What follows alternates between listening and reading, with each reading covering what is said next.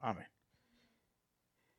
¿Qué es lo que Jesús vino a hacer? Ahora sí, ahora sí se pueden ir los niños, los jóvenes, los que tienen que irse. Gloria a Dios.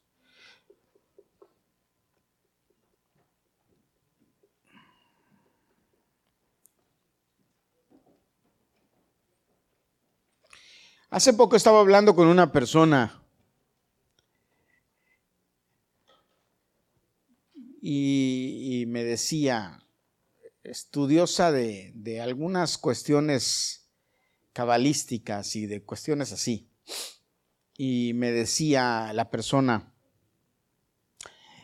yo admiro a Jesús. Yo quisiera ser como Jesús.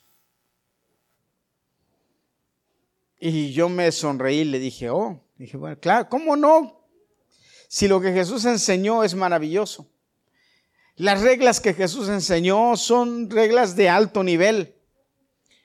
Ser como Él y admirarlo es grande. Es más, dice, como Jesús, no hay pocos, dijo ella, o no hay. Pero yo, la pregunta que te hago en esta tarde, hermano, hermana, es, ¿es suficiente con eso? ¿Es suficiente con decir eso de Jesús? ¿Sabes que la Biblia dice que no? La Biblia me enseña que Jesucristo es Dios. Y la Biblia me enseña que aquel que declare que Jesucristo es Dios tendrá vida eterna. Pero el que no declare que Jesucristo es Dios será condenado. Dice la Biblia claramente que el que cree en Jesucristo es salvo. El que no cree ya es condenado. ¿Cuántos dicen amén? Ahora, ¿cómo crees en Jesús tú? Hoy yo quiero resaltar lo que Jesús vino a hacer. ¿Cómo no creer en Jesús como Dios cuando puedo ver lo que Él vino a hacer a través de la historia y lo que Él vino a hacer conmigo. Y la Biblia me enseña esto. O sea, no es suficiente que yo lo admire como un hombre que hizo grandes cosas. Me conmovía mientras cantábamos porque, porque podemos hablar de, de Jesús, pero todo radica en la fe, en creer en creer, en tener fe. Nuestra, nuestra, nuestro evangelio se basa en la fe en la fe en Jesús, como Dios, como Señor, como Salvador. Pero dice la palabra de Dios, y bien claro lo dice, que necesitamos acercarnos a Él y creer. Dos verbos, acercarnos a Él y creer. Necesitamos acercarnos a Él y creer. Necesitamos reconocerlo y acercarnos. Necesitamos reconocernos y reverenciarlo. Necesitamos reconocerlo.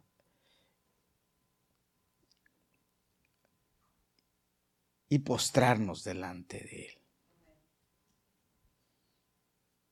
Hay mucha gente en el mundo y, y ha habido mucha gente que no quieren saber de Jesús que quieren tener principios muy elevados, pero que rechazan a Jesús.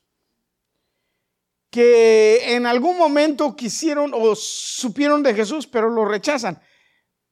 Cuando a Jesús lo rechazan por su naturaleza, hermanos, y lo, y lo, y lo quieren reconocer como otras cosas, sino por, su, por lo que es, eh, lo están rechazando. Por ejemplo, esta persona que me decía, no, Jesús maravilloso, lo que hizo maravilloso, lo que es maravilloso. Sí, pero en ningún momento reconoce que Jesús es Dios. ¿Cuántos de los que están aquí sabemos que Jesús es Dios? Hermano, no hay discusión. Y hoy, hoy quiero predicarte algo acerca de Marcos capítulo 5. Estaba dándole la clase a los varones el lunes pasado, Marcos capítulo 5, y dije, voy a predicar de esto el sábado. Hay muchas personas que no quieren saber de Jesús y que, como dicen los gringos, guess what? Hay muchas personas que no quieren saber de Cristo. Pues adivina qué, no van a ir al cielo. Hay otras que sí lo admiran y lo ven, pero con un enfoque diferente, no como Dios. no como Dios. Pero mi pregunta hoy para ti es, ¿cómo ves a Jesús? ¿Tú cómo ves a Jesús? Dice la Biblia, lo repito, que es necesario que te acerques a Él, pero que creas en Él. No es suficiente acercarte, tienes que creer en Él. No es suficiente con que vengas a la iglesia y te sientes aquí y escuches la palabra de Dios sábado tras sábado. Es creer, vivir, actuar. Como la semana pasada te decía, oh, sí amas, pero no lo demuestras con tus hechos. Lo mismo con Jesús. Si le dices que crees en Él, vive de acuerdo a lo que Él dice.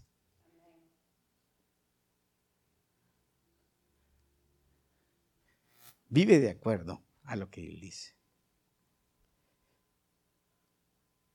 Tres cosas en Marcos capítulo 5 de las que te quiero hablar.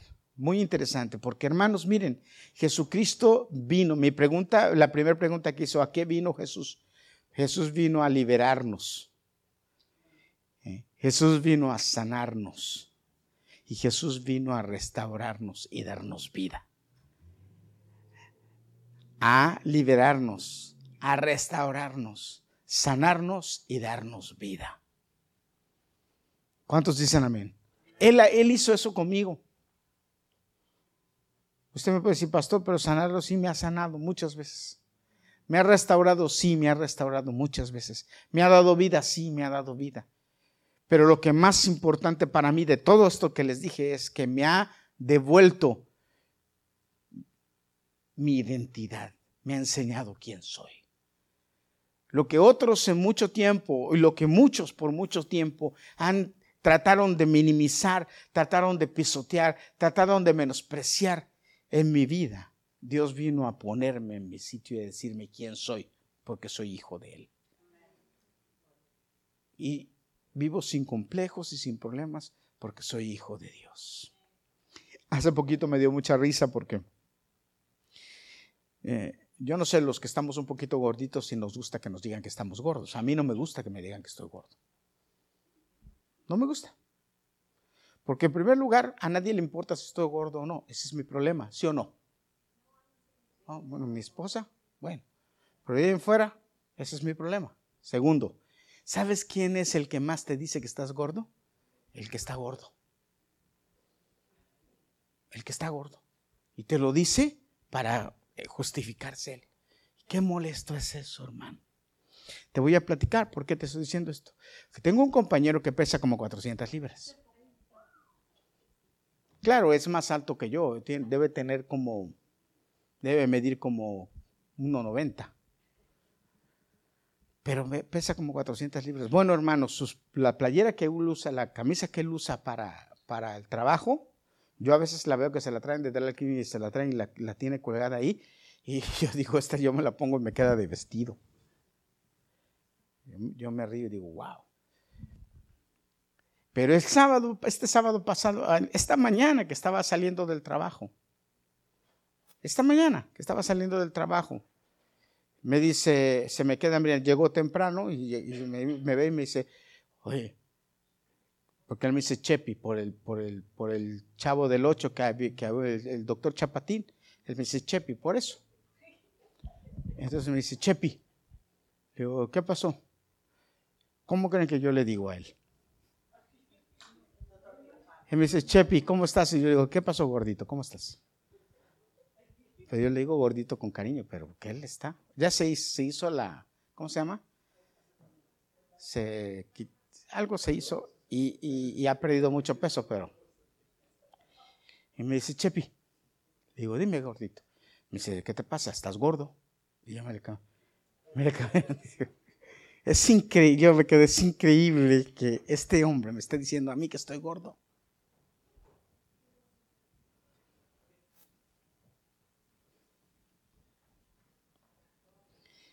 El detalle, hermanos, es que a veces nos dicen cosas y nos hablan y, y nos la creemos. Pero lo que Dios dice de nosotros es lo que debemos creer. Y Dios vino a restaurarnos, a restablecernos, a ponernos en un lugar bien. Pero necesitamos dos cosas, acercarnos a Él y creerle. Y yo te voy a contar tres historias que me parecen fascinantes, algunos detalles muy interesantes de esto. Primero, primero, eh, eh, ¿cómo no vamos a creer en Jesucristo cuando estos, estos tres pasajes me revelan que Jesucristo es Dios sin discusión? El primero, dice Jesús que él cruzó de una ciudad a otra, a una ciudad de gentiles, a Gadara. ¿Cuántos han oído hablar de Gadara? ¿Verdad que sí? Todos hemos oído hablar de Gadara. Y resulta que eso es fabuloso, a mí me fascina, porque si tú te pones a estudiar el pasaje que narra Marcos, Lucas, Mateo, que lo narran, dice que Jesús baja de la barca y parece una escena como una escena como sacada de una película de terror. En serio. Porque Jesús baja de la barca a ese lugar gentil, Gadara, y Jesús baja y empieza a caminar y dice que de repente caminando, un hombre endemoniado inmediatamente en el espíritu percibe la presencia de Jesús y corre a qué? corre a postrarse delante de Jesús. Se postra. ¿Quién se postró? ¿El hombre endemoniado? ¿Eh? No, hermano. El hombre endemoniado no tenía voluntad. Dice la Biblia que ese hombre endemoniado estaba bajo la voluntad del demonio que lo poseía. Y que ese demonio, dice, le hacía hacer muchas cosas que se destruían él mismo. Porque es lo que hace el demonio, te quiere destruir. Quiere que te destruyas. mira, déjame enseñarte algo, hermano. El demonio no tiene poder de destruirte. Él no tiene poder de matarte. Él no tiene. Sabes, estaba estudiando el otro día algo acerca de los ángeles. Yo siempre he dicho que los ángeles tienen eh, libre albedrío y que nosotros tenemos libre albedrío. Pero acabo de aprender que nosotros tenemos libre albedrío, albedrío pero los, los ángeles tienen un libre albedrío restringido, no como el de nosotros. Y cuando yo oí eso la primera vez, yo me quedé así y dije, ah, caray, a ver, espérate, yo siempre he sabido que los ángeles tienen libre albedrío. ¿Qué es el libre albedrío? Que yo puedo hacer lo que yo quiera. Y Dios no se mete. Pero yo aprendí entonces que los ángeles tienen libre albedrío restringido. Para ciertas cosas ellos tienen que pedir permiso. Y este pasaje me enseña que es así, que es verdad. Que los demonios tienen libre albedrío, los ángeles tienen libre albedrío restringido. Ellos no pueden hacer lo que quieran. Hay, para, hay cosas para las que ellos pueden, tienen que pedir permiso. ¿A quién? A Dios. ¿A quién le piden permiso los ángeles? A Dios. ¿A quién rige a los ángeles? Dígalo fuerte, hermano, por favor. ¿Quién rige a los ángeles? ¿Quién le manda a los ángeles lo que tienen que hacer? Dios. Ok, pero fíjese entonces. Llega Jesús a Gadara. Pisa Gadara, se baja de la vaca, empieza a caminar.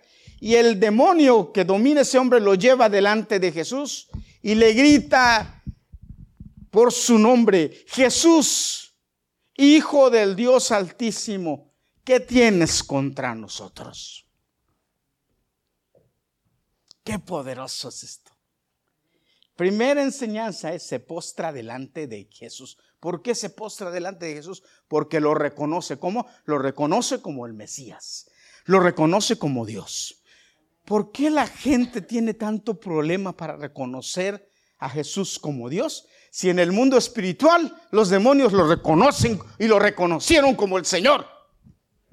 ¿Cómo yo no voy a creer en Dios si hay pruebas de que los mismos demonios en el mundo espiritual lo reconocieron como Dios? Qué fascinante esto. ¿Eh? Dice la Biblia, sí, tú crees que Dios es uno, bien haces, también los demonios creen y tiemblan en Dios, pero aquí están reconociendo a Jesús como Dios. Y mira, van y ¿qué hacen? Se postran delante de él. Y ahí viene ya la historia, la, historia que ya saben. Pero esto es, que, esto es uno de los puntos que me importa resaltar. Se postra delante de él. Fíjate. Entonces, vale, ¿qué tienes contra nosotros? Nos viniste, nos viniste a martirizar antes de tiempo, le dicen. ¿Por qué nos viniste a martirizar? Entonces, ¿quién es el que tiene poder para martirizarlos? Dios. Y Él les tiene su destino escrito. ¿Saben? No era tiempo de que los exhibiera. ¿Cuándo fue el momento de exhibirlos? Dice la Biblia en la cruz, los exhibió públicamente. Ese pasaje me fascina a mí, me fascina. Entonces va y le dice, no, ¿por qué vienes? Y Jesús entonces, pero hay algo aquí que nos enseñan los, los historiadores, que antes los, los que les sacaban demonios, dice que para tener dominio sobre los demonios les preguntaban, ¿cuál es tu nombre? Y cuando el demonio le decía el nombre, entonces ellos se sentían como que, ya sé quién eres, ya te puedo dominar. Y como esa era una cosa que ellos que pensaban, entonces por eso es que ellos le dicen el nombre a Jesús, como es su nombre, como que el diablo quiere coger ventaja de Jesús. Jesús, ni, ni, en cuenta, ni caso les hizo. Y entonces Jesús va y se las devuelve y le dice, ¿cómo te llamas? Y el diablo no, y los demonios esos no le responden. Sencillamente les dicen, somos una legión. Somos un ejército. Hay otra versión que pone, somos un ejército porque somos muchos. ¿Cómo, cómo a ustedes les suena esa respuesta? Somos un ejército porque somos muchos. Como que le quieren decir a Jesús, ten cuidado con nosotros porque somos muchos. Te vamos a echar montón. Eso le quisieron decir a Jesús. Pero primero se postran delante de Jesús y le vienes a martirizar y después se ponen como muy valentones. Y Jesús, los, lo mira y le dice, porque ya les había dicho, salgan, déjenlo libre al hombre. Y aquí es lo, siguiente que te quiero enseñar. ¿Quién dijimos que es el que domina a los demonios? ¿Quién dijimos quién es el que les da órdenes? Ok. Y entonces, ¿por qué le dicen a Jesús, no nos eches al abismo. Déjanos entrar a esos seres. ¿Por qué le están pidiendo permiso a Jesús? Porque lo reconocen como Dios.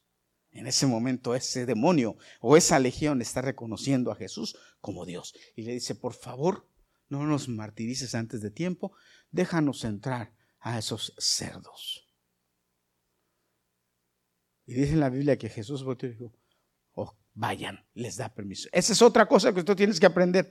El diablo, los ángeles tienen, tienen eh, eh, eh, el albedrío restringido. Hay cosas que no pueden hacer. Un demonio no puede entrar en ti sin permiso de Dios. O no puede entrar en alguien sin permiso de Dios. Ni siquiera en los cerdos podían entrar sin permiso de Dios. Un diablo no te puede tocar si no tiene el permiso de Dios o tu permiso o el permiso de la persona.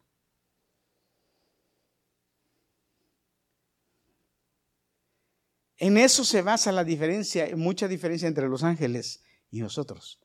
Nosotros tenemos libre albedrío. Por eso es que nos metemos en problemas a veces. Porque no tenemos que pedirle permiso a Dios para hacer ciertas cosas. Y a veces las hacemos y nos pasamos de la raya. Y Dios entonces tiene que venir y decirnos, a ver. Pero los, los demonios, los ángeles, tienen libre albedrío restringido. ¿Cuántos dicen amén?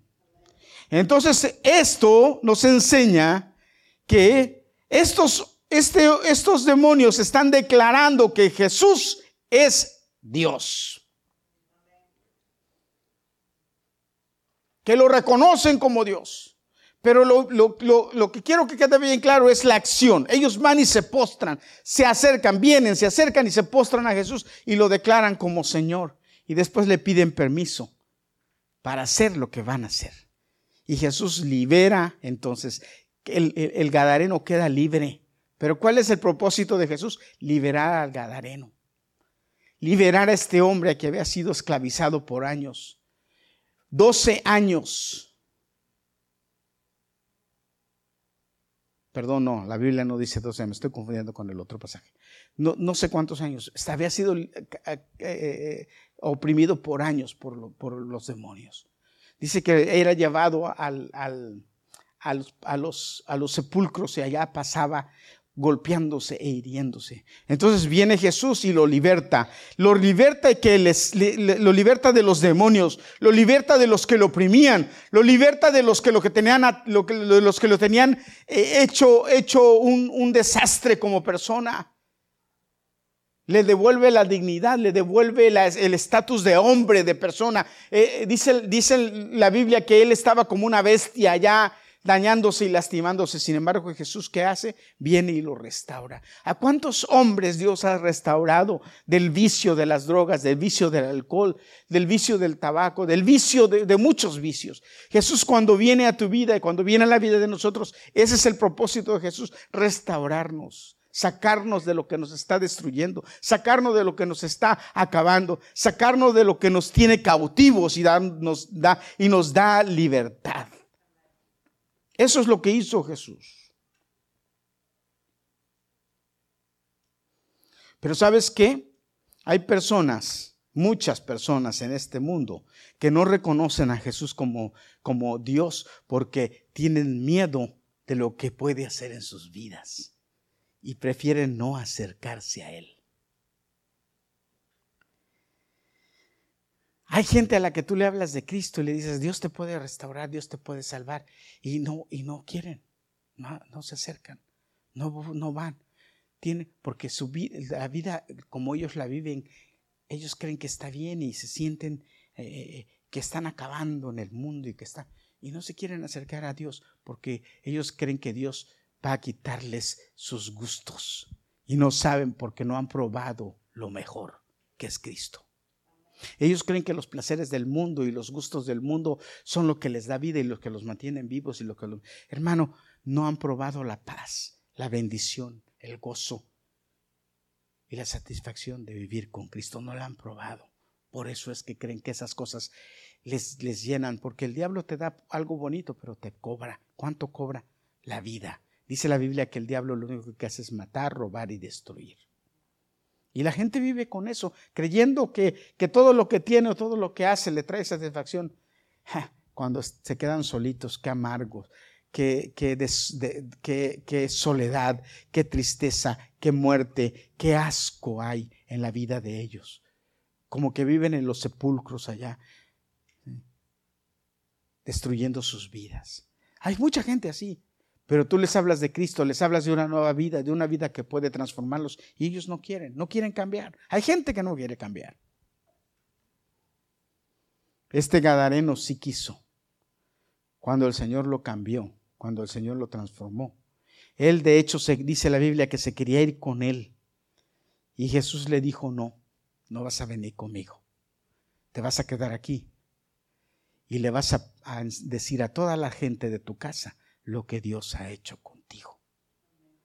Y si nos vamos al libro de los Hechos, vamos a encontrar que más adelante esas ciudades de Decápolis, que es Decápolis, un lugar donde había 10 ciudades juntas, sí, fueron unas de las ciudades en donde el Evangelio más creció.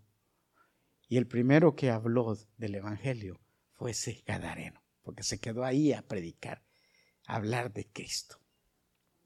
Porque si se hubiera ido con Jesús, quizá bueno, a lo mejor hubiera sido otro de los discípulos, pero Dios no lo quería con él. Dios lo quería ya, porque era él iba a ser profeta en su tierra, él iba a predicar en su tierra. Acuérdense que de acá, ese lugar donde estaba Gadara no era parte del territorio judío, no era de Israel, era gentil. Por eso es que lo dejó allá a él y le dijo, tú vas a dar testimonio de lo que Dios ha hecho contigo. El gadareno le pidió, déjame ir contigo. Y él le dijo, no.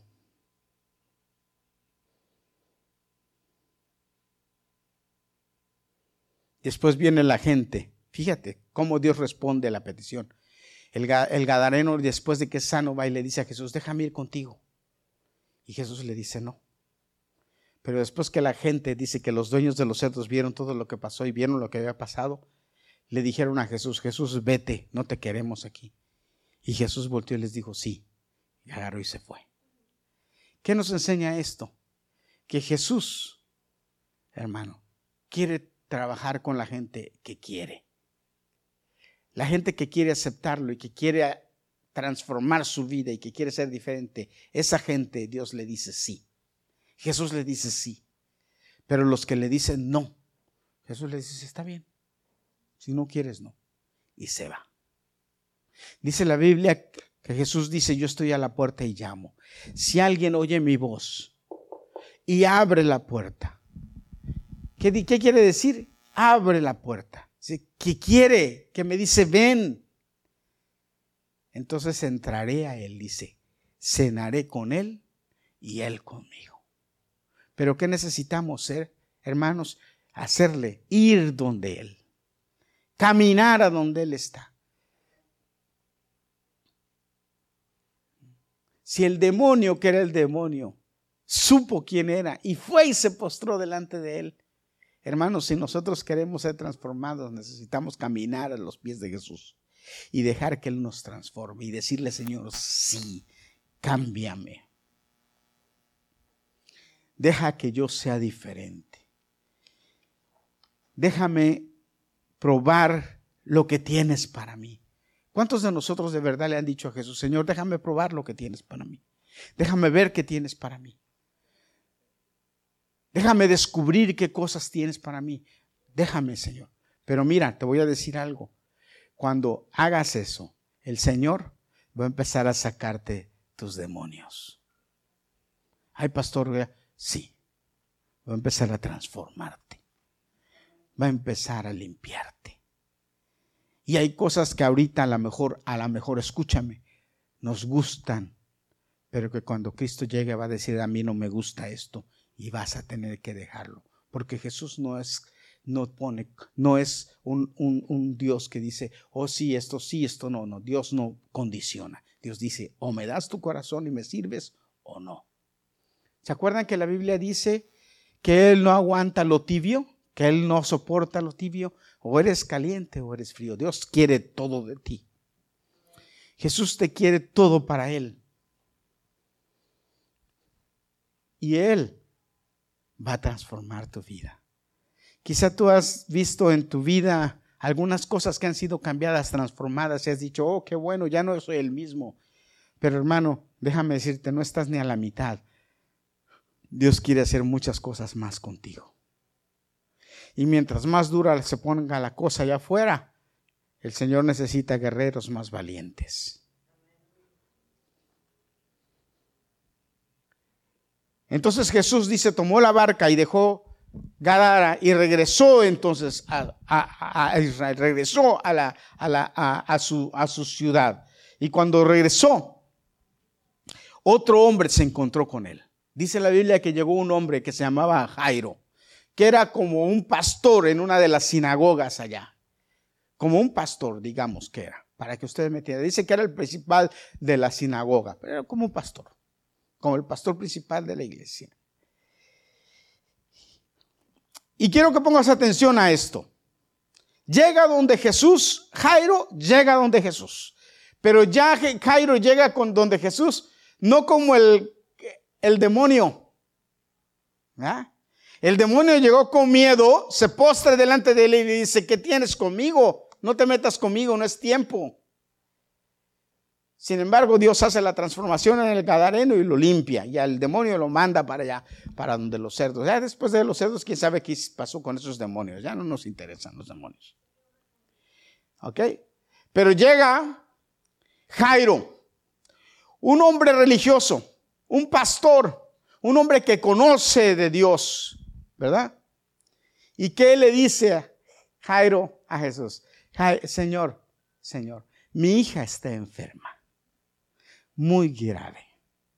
Necesito, por favor, dice, que vayas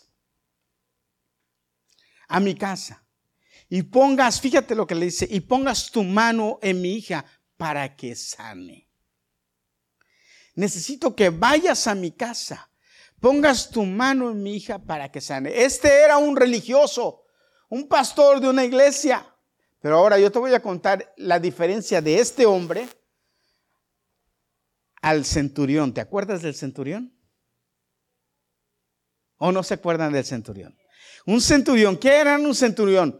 Un centurión era un capitán romano, un jefe del ejército romano que tenía a su, a su mando 100 hombres, 100 soldados romanos. Pero fíjate, era, él tenía alguna idea de lo que era teología o hermenéutica o milética o rituales de la iglesia, el, el centurión. ¿Verdad que no? Ninguna. En cambio, el, el Jairo, que era el, el, pastor de la iglesia, tenía conocimientos. Los dos llegan donde Jesús. Y los dos llegan porque tienen la necesidad de que sane uno a su hija y el otro a su criado, ¿verdad? ¿Verdad que sí? A dos seres queridos. ¿Tú has tenido necesidad de que Dios sane a tus seres queridos? Yo antes oraba por mi esposa y le decía, Señor, sánala. Sana a mi esposa, sana a mi esposa. ¿Tú sabes cómo oro yo por ella ahora? Se lo voy a decir, se lo voy a decir que ya está aquí, se lo voy a revelar. Ahora yo le oro a Dios y le digo, Señor, gracias por el milagro que has hecho en mi esposa. Porque tú la has sanado. y le empiezo a decir, la has sanado de esto, la has sanado de esto, la has sanado de esto. Hermano, Dios sanó a mi esposa de cáncer. El doctor le dijo, tienes cáncer. ¿Verdad?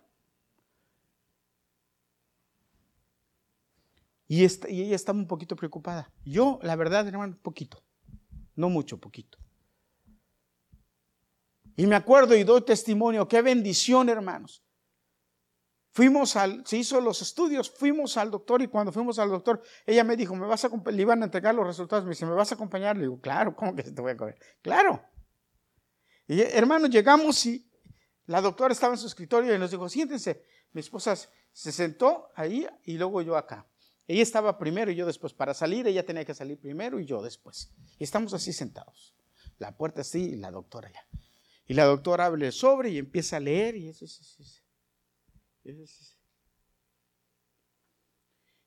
¿Quién te dijo, ah? Te dijo, ¿quién te dijo que tú tenías esto? Te preguntó, ¿va? Si no me equivoco.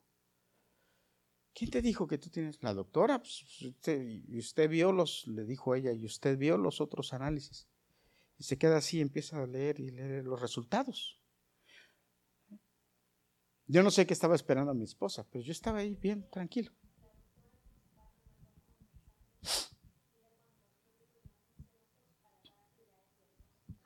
La especialista. Y cuando llegaron los análisis, los, últimos, la doctora sí, después de que vio todo esto, agarró y yo no sé qué, hizo así, eh, como rayó algo en la hoja, lo dobló, lo metió en el sobre y le dijo, tú no tienes nada, vete, le dijo, tú estás bien, no tienes nada. Y yo me acuerdo que mi esposa volteó y se metía mirando, y yo volteé y me quedé mirando, y digo, no tienes nada, le dije, levántate, vámonos.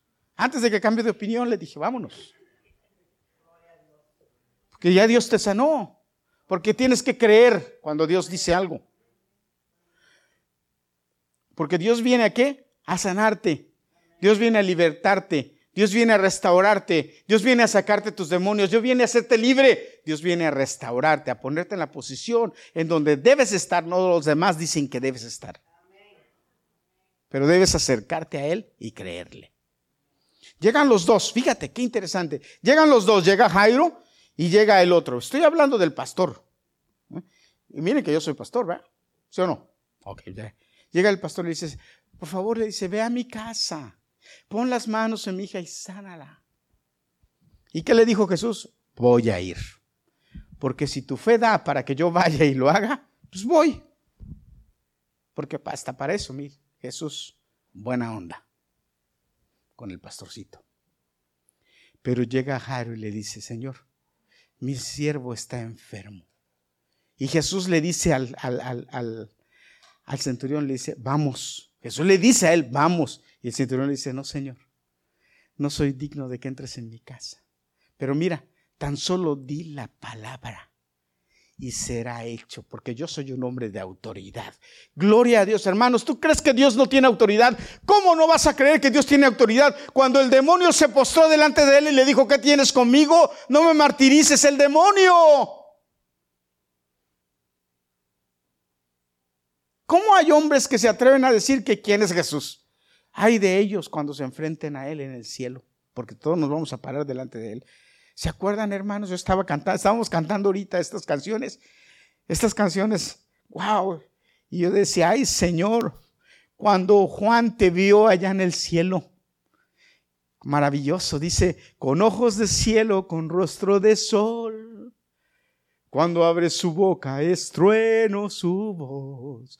Poderoso. Y dice que lo reconoció y que sabía que él era Jesús. Jesús. Jesús. Lo vio diferente porque Juan conocía a Jesús. Juan, el discípulo amado, el que se recostaba en Jesús, cuando lo vio, ¿eh?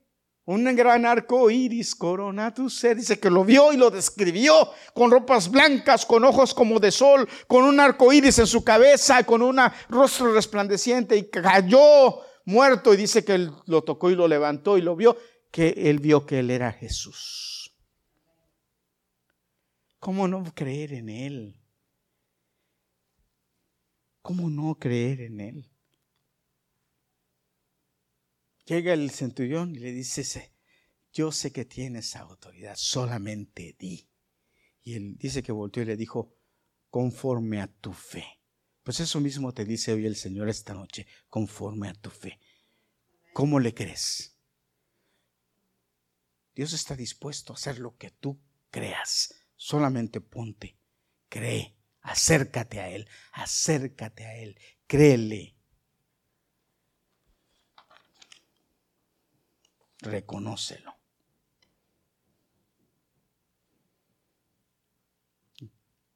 Jairo va y le dice, Señor, no tienes que ir a mi casa, solamente di. Y el otro le dice, Señor, por favor, ve a mi casa. Por favor, ve a mi casa. Pero ¿cuál es tu fe?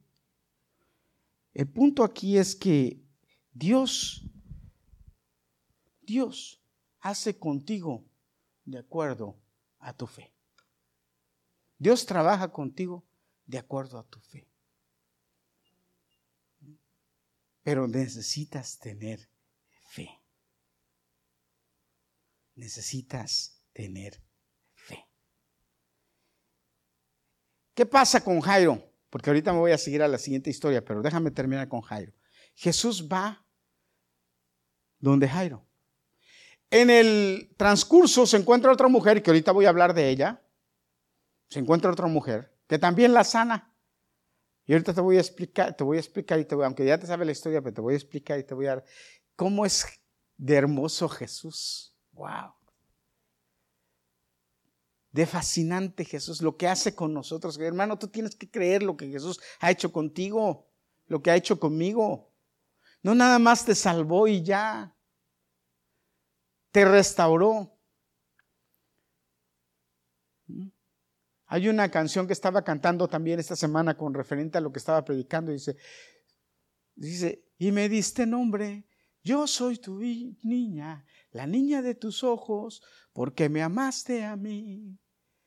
¿Tú sabes lo, lo que es la niña de los ojos? ¿Quién te toca la niña de los ojos? Nadie. ¿Quién te toca la niña de los ojos? Nadie. Es lo más delicado, se te mete. A ustedes no les pasa, a mí me ha pasado y me pasa de repente. Eh, yo, creo que es porque se, o se me sube la presión o algo. Entonces una de las venitas del, párpado como que se hincha y ay, cómo te lastima la niña del ojo. ¿A ustedes no les pasa? A mí sí. Y qué incomodidad.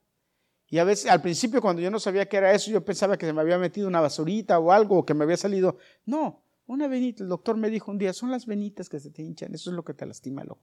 Pero después se te quita.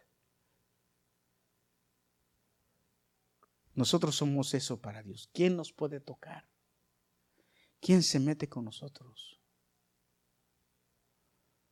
Hermanos. Y va y le dicen, le dicen a, Jairo, Jairo, no molestes al maestro porque tu hija se murió. ¿Y qué le dice Jesús a Jairo? No tengas miedo, solo cree. ¿Qué te dice el Señor a ti? No tengas miedo, solo cree. Que la situación está difícil, no tengas miedo, solo cree. Que el, el trabajo están votando gente, no tengas miedo, solo cree. Que la situación económica está mal, no tengas miedo, solo cree. Que todo está muy caro, no tengas miedo, solo cree. Que te dijeron que tienes cáncer, no tengas miedo, solo cree. Que te dijeron que te vas a morir, todos nos vamos a morir. No tengas miedo, solo cree.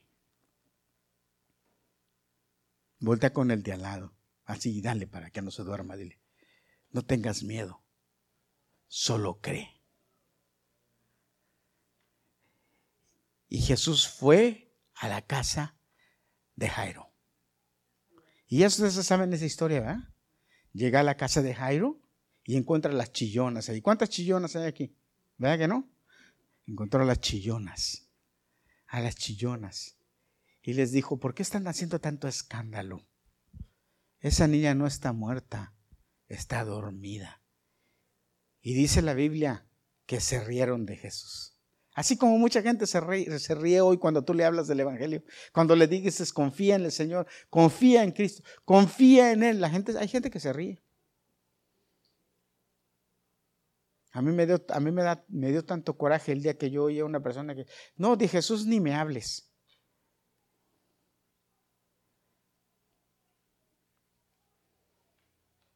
¿Cómo aquellos que han creído después pueden negar a Jesús? Hermano, no, no tiene, cuando te enfrentes delante de Él, ¿qué le vas a decir? Y Jesús les dijo, Sa, saquen, váyanse todos, sáquense de aquí, echen para afuera todos estos incrédulos. Y dice que metió solamente al papá, a la mamá, a Juan, a Pedro y a Santiago. ¿Verdad? Juan, Pedro, Santiago y los papás. Y entonces le dijo, ¿se acuerdan cómo le dijo? Porque hay canciones de eso y todo. Talita Kumi. Niña, a ti te digo, levántate. Hermanos, ¿cuántas veces has oído este mensaje? ¿Cuántas veces has leído esto? Pero hay una cosa que no te has dado cuenta. Los muertos oyen. Los muertos responden. Los muertos tienen sentidos, o sea, del oído. ¿Cómo fue entonces que Jesús, si no es Dios, le pudo hablar a esa niña muerta y la niña le obedeció?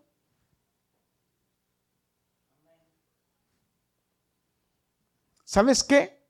Porque la muerte sabe que Jesús es Dios.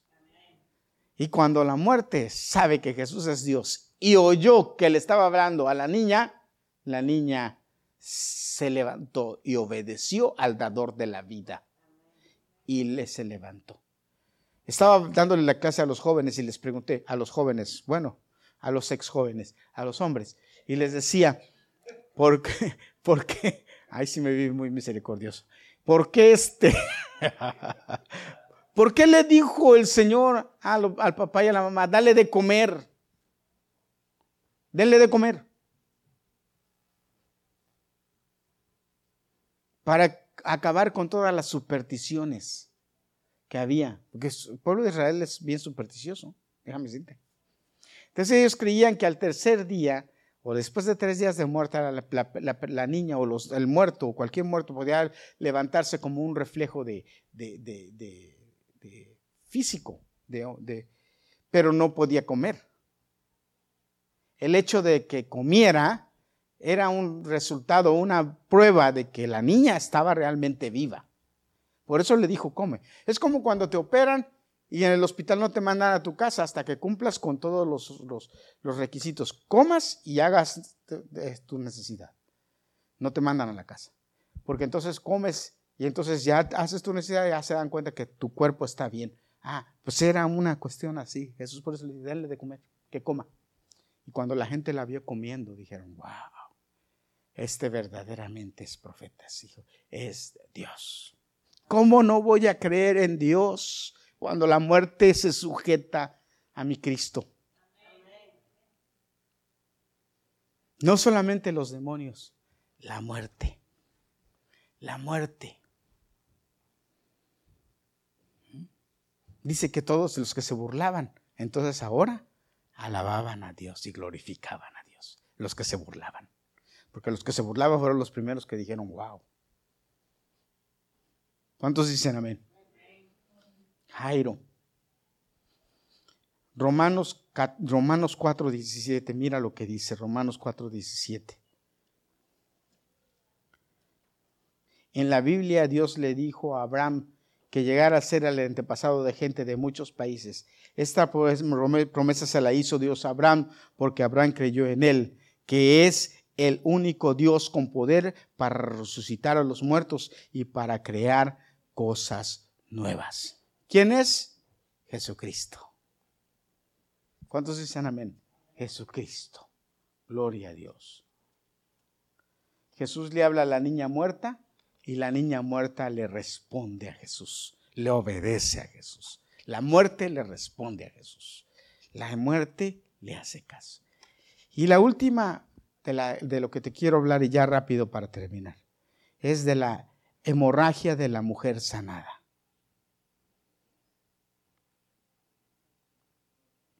La hemorragia de la mujer sanada. Dice que cuando Jesús iba, mucha gente le tocaba. Y esto es lo que quiero enfatizar mucho aquí. Llega la mujer, se acerca donde Jesús y toca el manto de su vestido. Y dice que cuando toca el manto de su vestido, virtud sale de Jesús y esa mujer es sanada. Una mujer que tenía 12 años sufriendo de, de flujo sanguíneo que e, era una mujer, hermano, que por si usted no sabe que era desechada. Era una mujer que los, judíos por la religión la llamaban impura. Era una mujer que ya no tenía marido, que el marido la repudió, que el marido no la podía tocar, porque en cuanto el marido la tocara, esa mujer, ese marido se convertía en impuro. El marido no la podía tocar. Los hijos varones no la tocaban. No, no sé si las hijas mujeres o tenía hijas mujeres la tocaban, pero los, si tenía hijos varones no la tocaban. Ella había perdido su estado social, no podía ir a ninguna fiesta, a ninguna celebración, a ninguna actividad de la iglesia, ni siquiera acercarse a la iglesia. Yo le decía a los hombres, era una enfermedad peor que la lepra. Porque saben lo que hacían con el leproso, ¿verdad? Lo sacaban. Ella no tenía que salirse del, del, del territorio. A los leprosos los sacaban. Ella no tenía que salirse, ella, podía vivir en medio de ellos, pero no podía tocar a nadie, ni nadie la podía tocar a ella, porque el que tocaba la tocaban era inmundo. No podía participar de fiestas, no podía participar de celebraciones, no podía participar de nada. En otras palabras, como decimos en México, era un cero a la izquierda, no servía para nada. Lo peor de todo es que dice la Biblia que todo el dinero que tenía lo había perdido en doctores eso lo dice Lucas, el doctor. Lucas habla de eso, muy claro. Dice, todo lo que Lucas capítulo 15 dice, todo lo que había tenía. O sea que además de eso era una mujer que estaba en la ruina. Enferma y en la ruina. Sin dinero. Desechada. Señalada.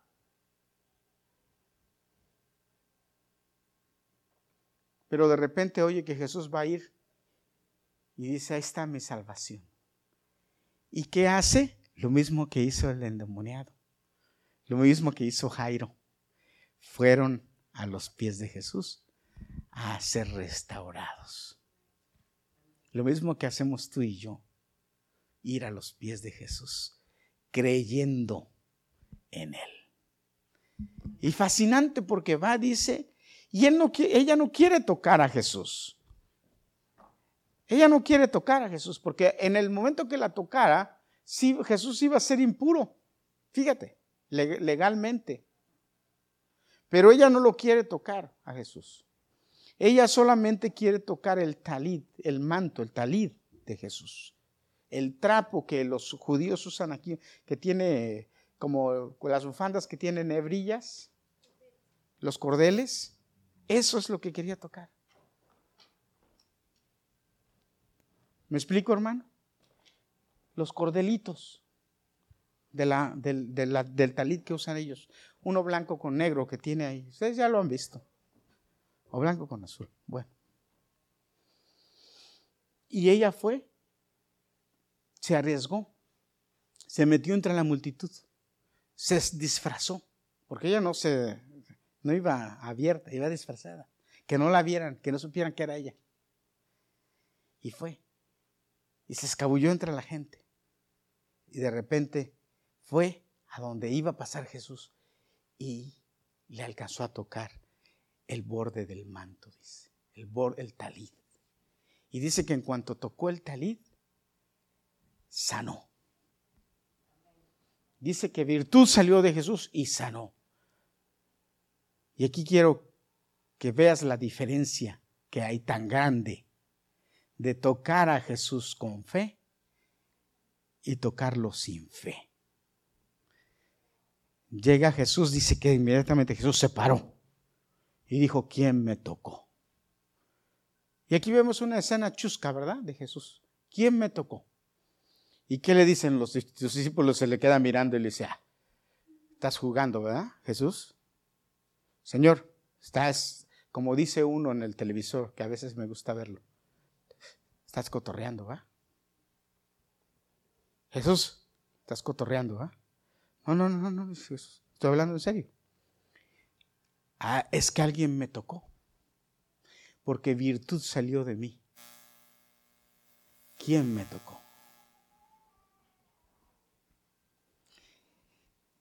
¿Por qué Jesús ¿Por qué Jesús quiere saber? ¿Él, ¿Él, sabía quién le había tocado? Sí. Jesús sabía que esa mujer lo había tocado. Y Jesús sabía que había quedado sana. ¿Por qué la quiere, por qué la quiere exhibir públicamente? Sabiendo que no puede ser exhibida esa mujer. Porque hermanos, Jesús hace esto con nosotros. Porque cuando nos avergüenzan, Dios públicamente nos restablece, nos devuelve nuestra dignidad. Públicamente. Cuando la gente nos persigue o nos ataca, Dios públicamente nos pone en alto. Porque dice la Biblia claramente, dice, porque yo pondré a tus enemigos debajo de tus pies y te voy a poner en, arriba. La mujer humildemente le dice, Señor, perdón Señor, yo te toqué. Y le cuenta lo que estaba pasando con ella, le cuenta. Le cuenta a Jesús y obviamente todos escuchan. Señor, estaba, a mí me pasó esto, así, así, así, así.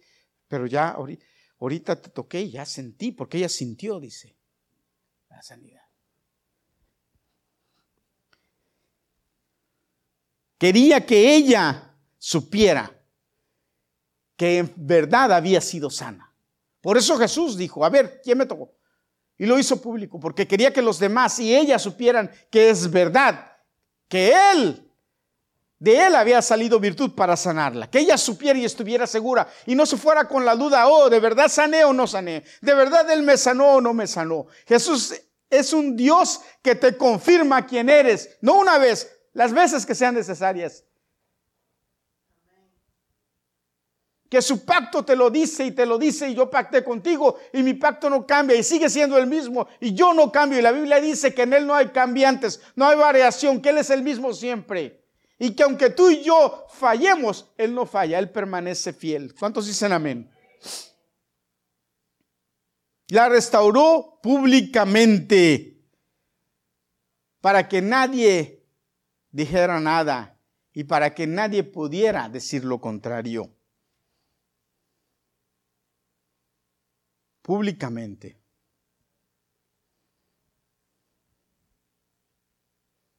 Ahora, aquí bien interesante es que también le dice, mujer, tu fe te sanó. Tu fe. ¿Qué fue lo que sanó a esa mujer? Su fe. Porque nosotros debemos saber que la fe mueve la mano de Dios. Como dije anteriormente, Dios usa tu fe. Usó la fe de Jairo pero también usó la fe del centurión. ¿Cuál de las dos fees podemos decir que era mejor? ¿Mm? ¿Mm? La del centurión. ¿Por qué? Porque el mismo Jesús dijo, wow, no he visto fe como, como la de este. Tú tienes mucha fe, le dijo. Pero ¿qué pasa? La fe mueve la mano de Dios. No importa cuánto sea tu fe, el chiste es que tengas fe. ¿Por qué? Porque lo que va a activar es el poder de Dios y el poder de Dios es suficiente para cualquier tipo de fe. ¿Cuántos dicen amén? Porque tú puedes decir, pastor, pero yo tengo poca fe. Bueno, Dios trabaja con tu fe. El chiste es que tengas fe. El chiste es que creas. El chiste es que tú te des cuenta de cómo Dios te llama. Para terminar, el único pasaje, fíjate, el único pasaje en donde la Biblia narra esto de Jesús es en este pasaje. Esa mujer había perdido su dignidad. Esa mujer había perdido su valor. Esa mujer había perdido su dinero. Había perdido su estatus social. Esa mujer había perdido todo.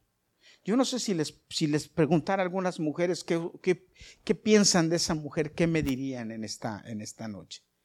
¿Qué piensan de esta mujer? 12 años con un flujo de sangre, que a lo mejor el ejemplo es, o la situación sociocultural es muy diferente a nuestros días, a lo mejor.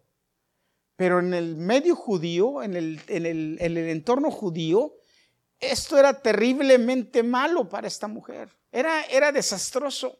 Esto había acabado con su autoestima y con su con todo lo bueno que pudiera ella misma pensar de ella misma.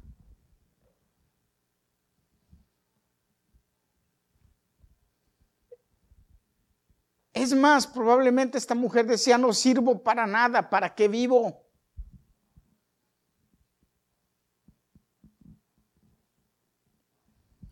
Pero ¿sabes qué? El único pasaje en toda la historia de Jesús, en los cuatro evangelios y en el libro de Hechos, en donde Jesús usa la palabra hija, a que, a una mujer le dice hija, es en este pasaje.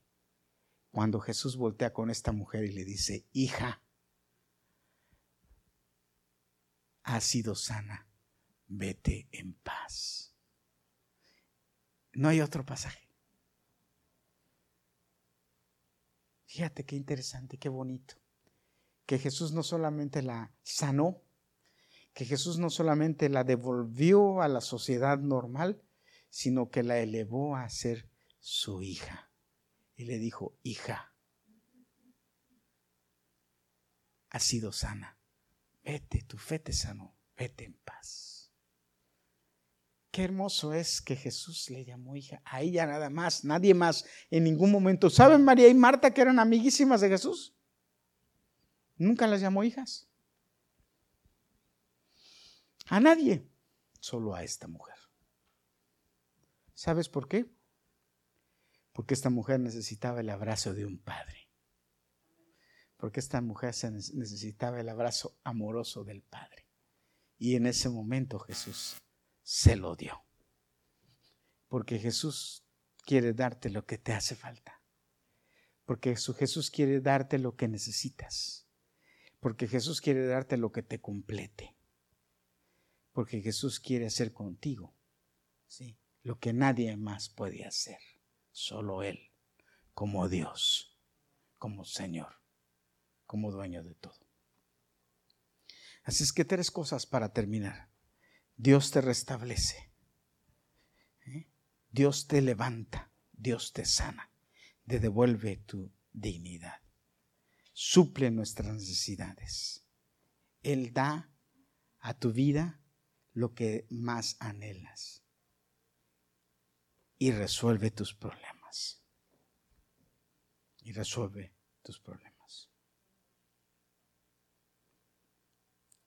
Estos tres fueron delante de Jesús y se postraron y Dios los sanó, los libertó, los restauró. ¿Qué puede hacer con nosotros? Entonces, cuando nos postremos delante de Él. ¿Qué, puede hacer?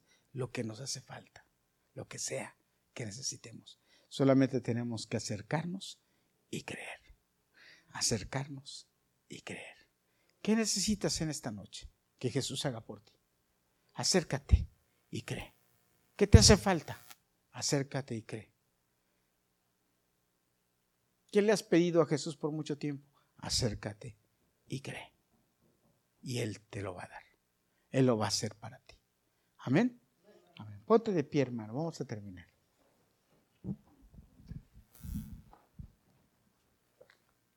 ¿Me puedes dar mi agua, por favor? Gracias.